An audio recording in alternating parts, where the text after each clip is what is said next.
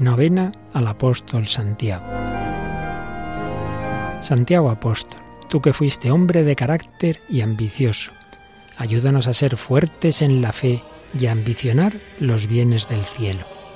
Tú, el primero en derramar la sangre por Cristo, ayúdanos a entregarnos al Evangelio con radicalidad. Tú, predilecto del Señor, enséñanos a vivir unidos a Él. Tú, que valientemente te acercaste hasta España, empújanos para llevar el mensaje de salvación a todos los rincones de nuestra patria.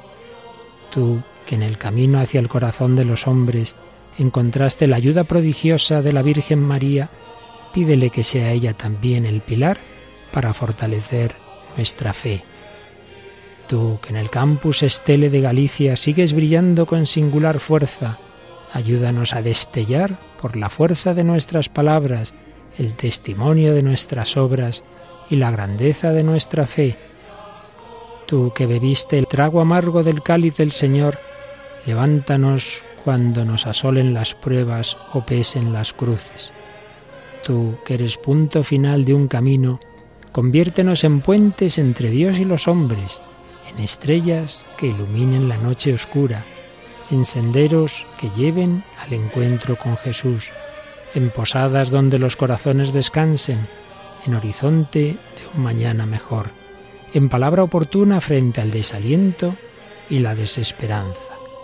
Y si en los atajos inciertos y traicioneros de la vida nos perdemos, confundimos o nos aturdimos, indícanos con tu mano el auténtico camino e intercede ante el Señor para que volvamos a la amistad con Jesucristo. Amén.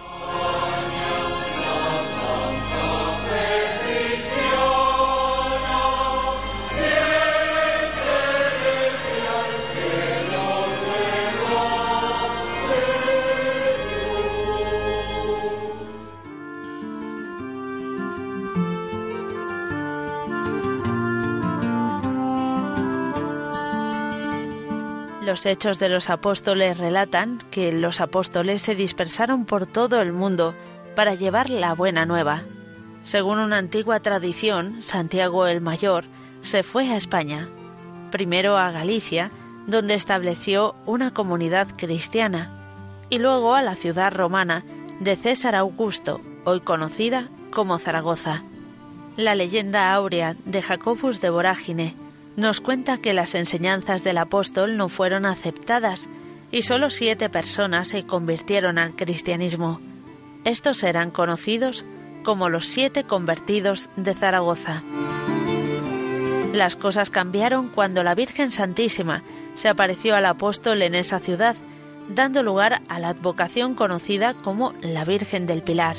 Desde entonces, la intercesión de la Virgen hizo que se abrieran extraordinariamente los corazones a la evangelización de España.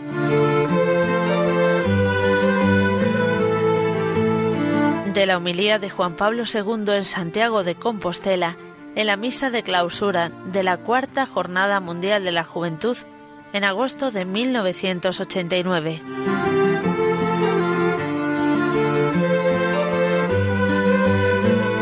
Os invito, queridos amigos, a descubrir vuestra vocación real para colaborar en la difusión de este reino de la verdad y la vida, de la santidad y la gracia, de la justicia, el amor y la paz.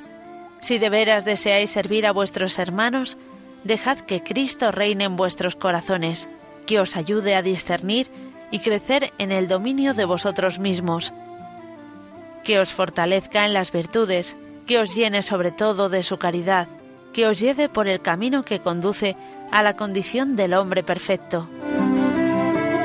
No tengáis miedo a ser santos. Esta es la libertad con la que Cristo nos ha liberado, no como la prometen con ilusión y engaño los poderes de este mundo. Una autonomía total, una ruptura de toda pertenencia en cuanto criaturas e hijos, una afirmación de autosuficiencia que nos deja indefensos ante nuestros límites y debilidades. Solos en la cárcel de nuestro egoísmo, esclavos del espíritu de este mundo, condenados a la servidumbre de la corrupción. Por esto, pido al Señor que os ayude a crecer en esta libertad real, como criterio básico e iluminador de juicio y de elección en la vida. Esa misma libertad orientará vuestro comportamiento moral en la verdad y en la caridad. Os ayudará a descubrir el amor auténtico, no deteriorado por un permisivismo alienante y deleterio. Os hará personas abiertas a una eventual llamada a la donación total en el sacerdocio o en la vida consagrada. Os hará crecer en humanidad mediante el estudio y el trabajo. Animará vuestras obras de solidaridad y vuestro servicio a los necesitados en el cuerpo y en el alma. Os convertirá en señores para servir mejor y no ser esclavos, víctimas y seguidores de los modelos dominantes en las actitudes y formas de comportamiento.